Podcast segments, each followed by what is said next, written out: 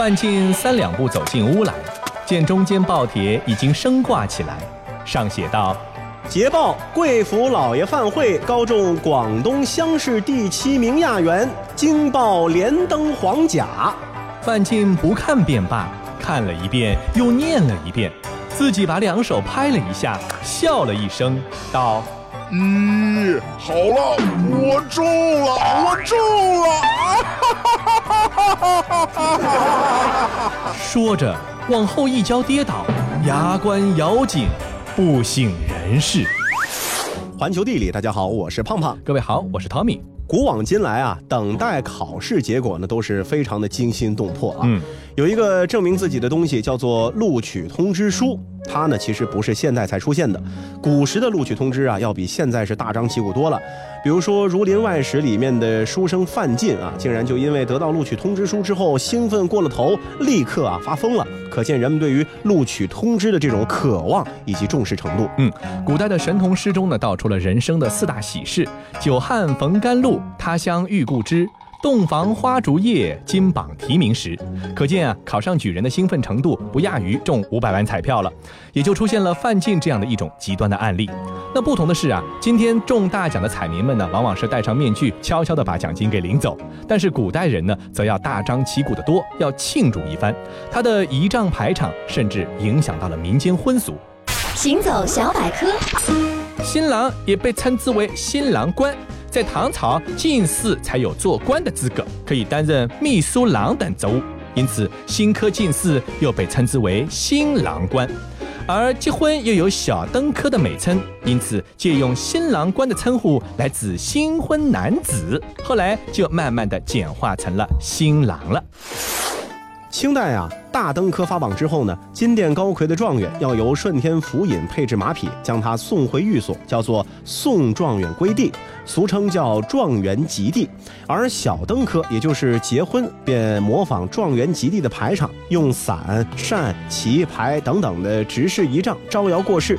新郎穿红袍，戴桂冠，就像是种地登科时的装束一模一样。嗯，古代的时候啊，家中有应试的学子的人家呢，就会安排专人在门口等候报喜的公差。报喜啊是个好差事，碰到大户人家能够得赏一个红包，也就是喜钱；稍微穷一点的人家呢，也能摆上一桌，那么报喜的公差呢就能得到一些酒喝。因此，衙门里的公差都想抢这份美差。古人收到榜帖之后，一般要把它张贴在厅堂里最显眼的位置，就像现在颁发三好学生、十佳少年的奖状一样，让这些来访的客人们进门就能够看到我们家多荣耀啊！唐太宗呢是一个非常重视人才的帝王啊，完善了科举考试的一系列的流程。考完之后呢，官府要张贴榜帖，这原来呢是政府的公告，而在科举中啊，特指录取的报帖由礼部负责发放。考生们得知中了功名之后呢，是急切的想通知家人，便会使用民间的榜帖泥金帖子附在家书中报喜。泥金手法呢是中国传统的高档装涂工艺，可见对于自己中了功名之后的一个重视程度。嗯，不过呢，泥金帖子只是民间附家书中用以报喜的，呃，算不上是一种官方的文书。嗯，那宋代科举呢，大体是遵循了唐代的这样的一个规制，把榜帖呢称之为金花帖子。金花帖子呢，使用撒金粉的顶级用铅黄花铅，长五寸，宽二寸半。金花帖子对考生们来说呢，是金银不换的最高荣誉。除了考取的功名之外，上面还记载了考官们的名字、头衔、详细资料，比如说生于哪年哪月哪日，还有他们的祖父的名字、父亲的名字等等。考官们呢，还要在上面签下自己的名字。这样一张特别的录取通知书，将伴随着考生的整个仕途。考生们呢，往往会成为他的考官的门生，并且呢，在今后的官场上和这个考官呢就联系在一起了。明清科举录取通知书啊，不论全国的或者地方的，都叫做报帖，也称作捷报，俗称喜报。相比唐宋、明清时的报帖，规格尺寸更大，甚至啊还出现了印刷捷报的铜版。捷报会被学子升挂张贴在家中的厅堂，重榜的学子呢，往往会成为当地一时的一个话题中心。正所谓“十年寒窗无人问，一举成名天下知”，说的就是这个意思。是的，那每年夏天高考结束呢，就进入了发榜录取阶段，可谓年年不变的一种热门话题。那伴随于此的呢，还有酷热的天气。那千百年来，人们在和酷暑做斗争的过程当中呢，可谓是积累了丰富的经验。当然啊，在获取经验的过程当中，也免不了会发生一些令人捧腹的趣事。比如说唐玄宗啊，唐玄宗为了避暑啊，曾经想在宫内呢建造一座凉殿，嗯，利用水车把水提到殿亭的顶部，任水从房顶上流下，在殿的四周呢是形成人工小瀑布。这样的话呢，既能够增加湿度，又促进了空气的流通，可谓是唐代的空调房。嗯。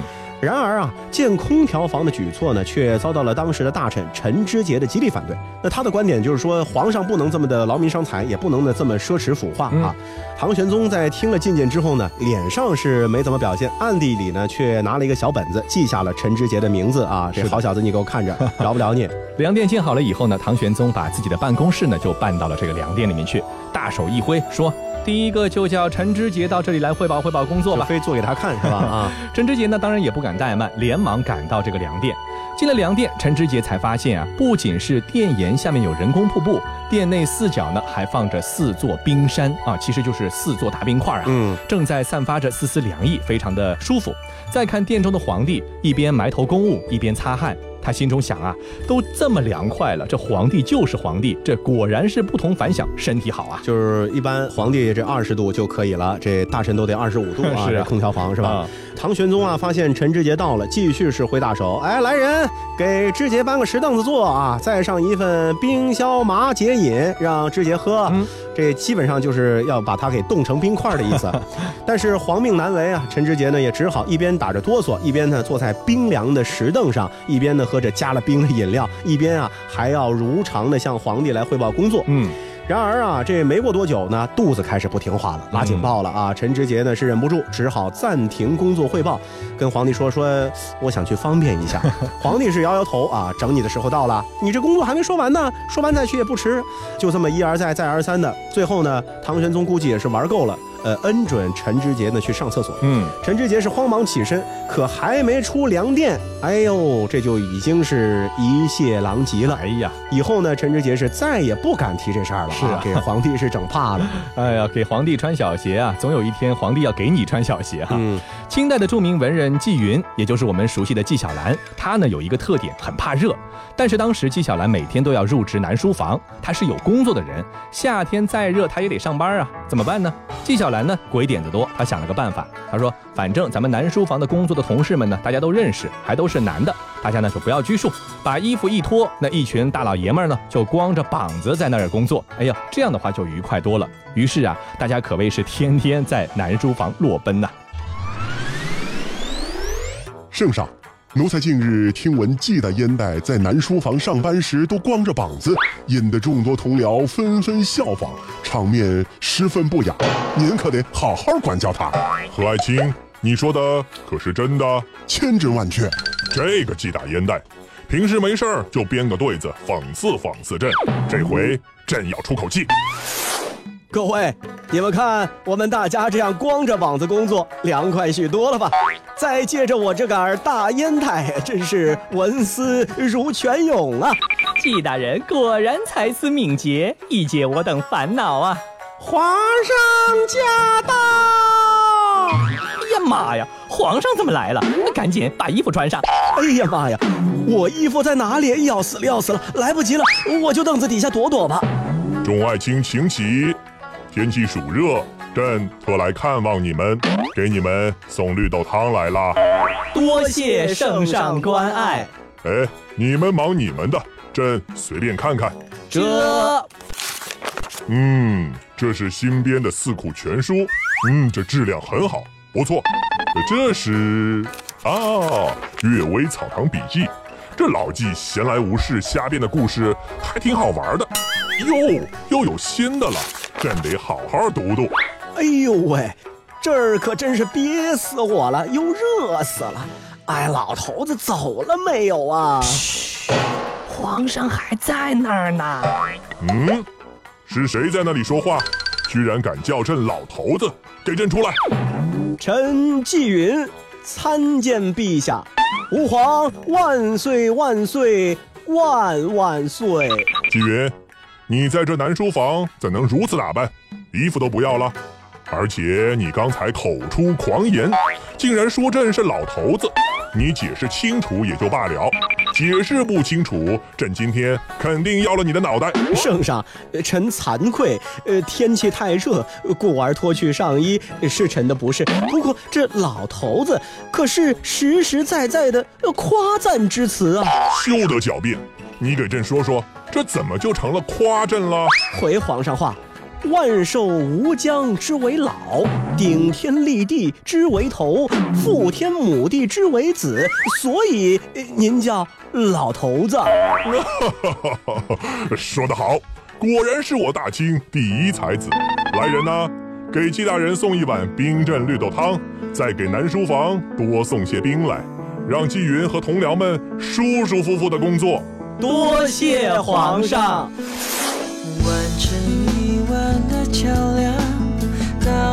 在这湖面上。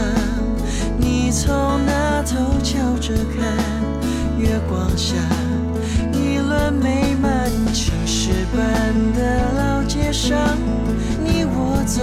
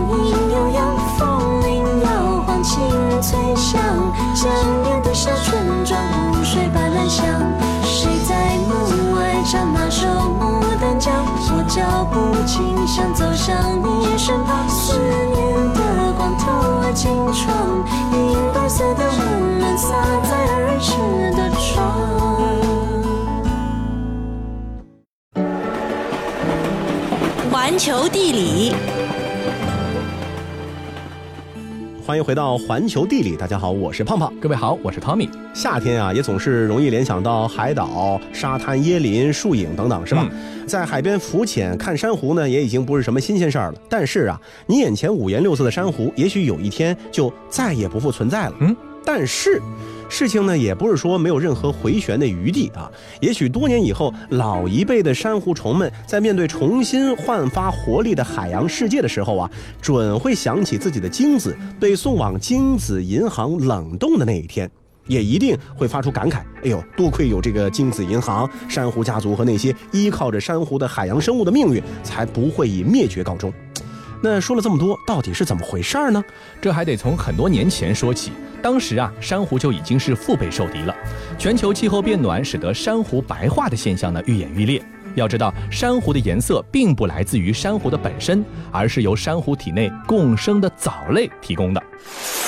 好热呀！啊，啊这怎么这么热？我都快焦了。哎，老兄，你怎么了？几天不见，头发都白了。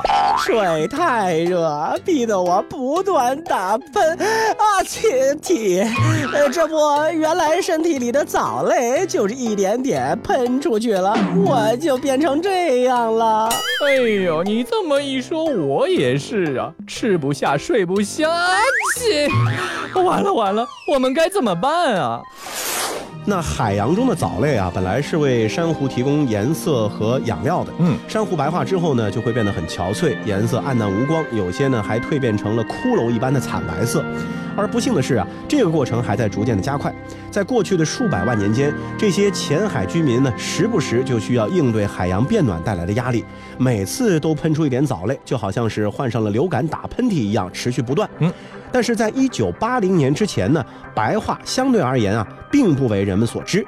每隔几十年呢，珊瑚会变得憔悴，褪成苍白色，但随后呢，很快又重获自己的藻类、色彩和健康。在一九九八年啊，出现了第一次全球性的白化现象，有百分之十五的珊瑚都死了，珊瑚呢也由此走向了消亡。嗯，随着很多的珊瑚的消亡，生活在珊瑚周围的许多鱼类呢，也都失去了栖身之所。最后呢，海底生态可能会陷入一片混乱。找到一个科学的解决方法，可谓是刻不容缓。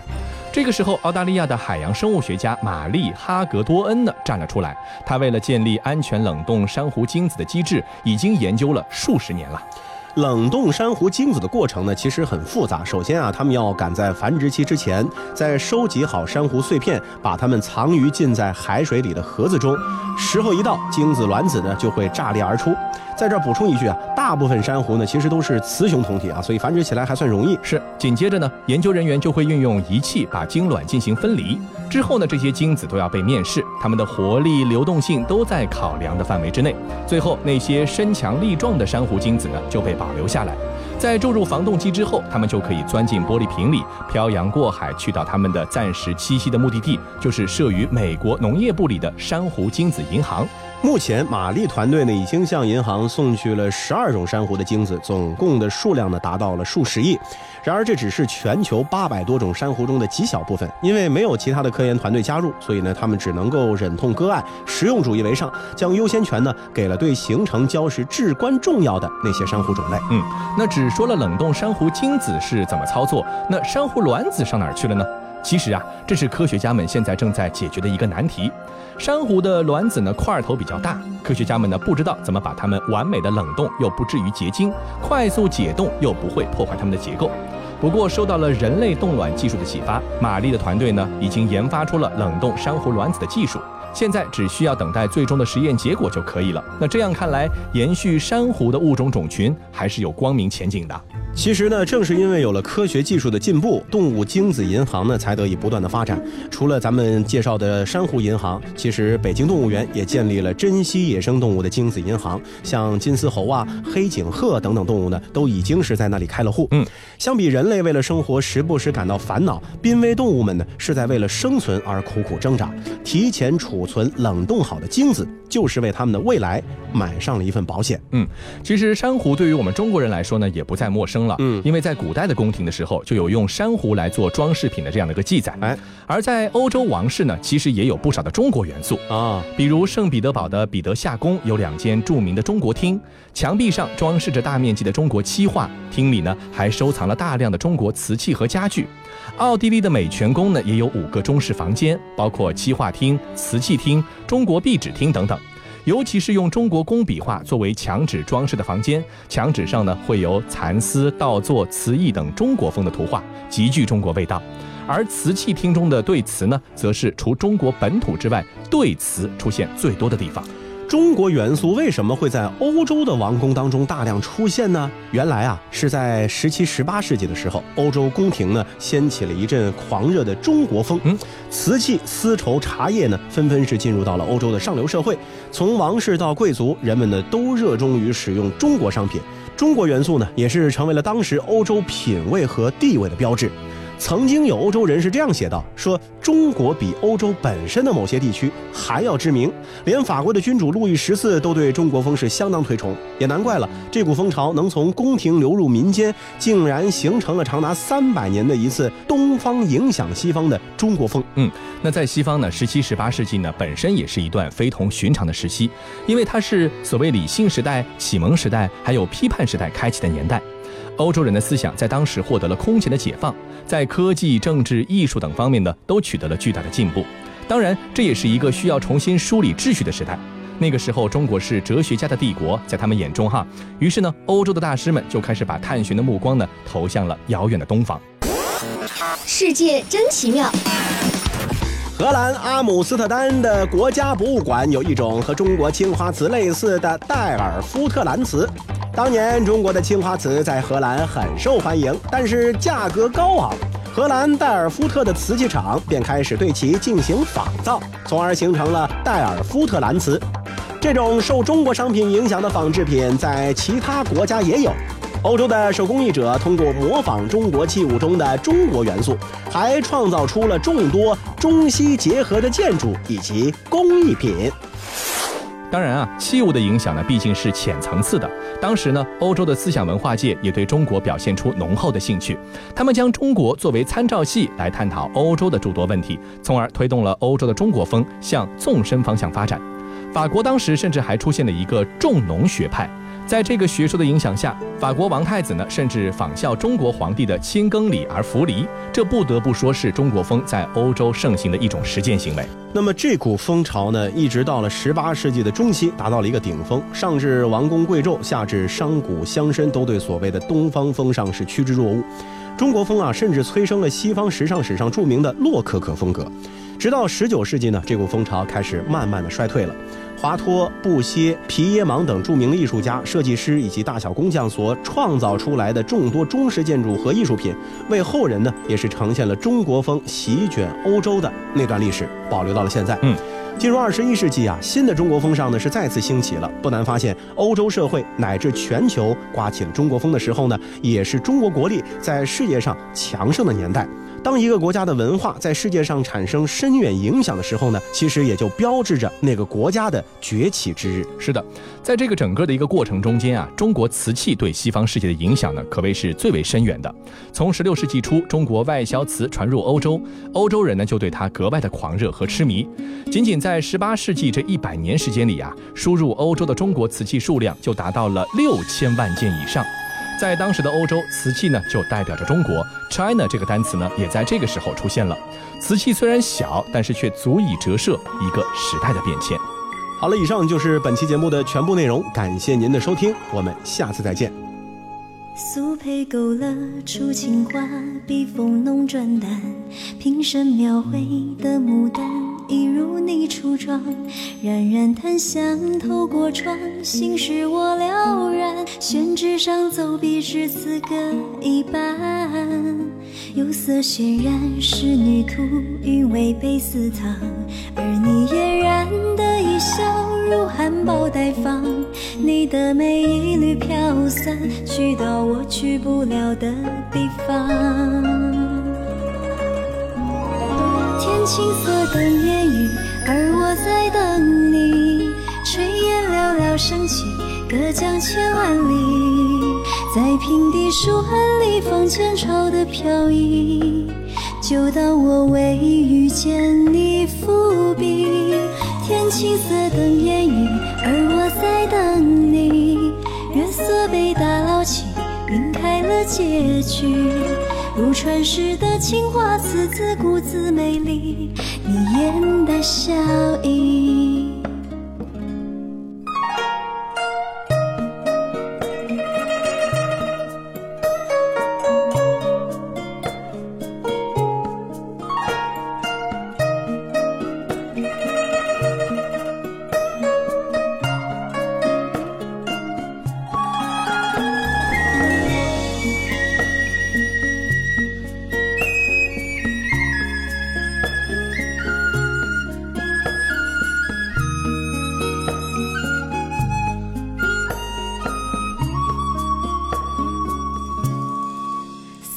花情的经历，跃然于万里。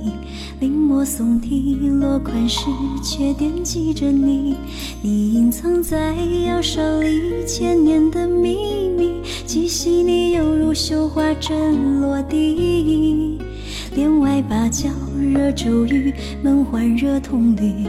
而我路过那江南小镇，泼墨山水画里，你从墨色深处背影去。天青色等烟雨，而我在等你。炊烟袅袅升起，隔江千万里。在平地书案里放前朝的飘逸，就当我未遇见你伏笔。天青色等烟雨，而我在等你。月色被打捞起，晕开了结局。如传世的青花瓷，自顾自美丽，你眼带笑意。天青色等烟雨，而我在等你。炊烟袅袅升起，隔江千万里。在平地书案里放前朝的飘逸，就当我为遇见你伏笔。天青色等烟雨，而我在等你。月色被打捞起，晕开了结局。如传世的青花瓷，自顾自美丽，你眼的笑意。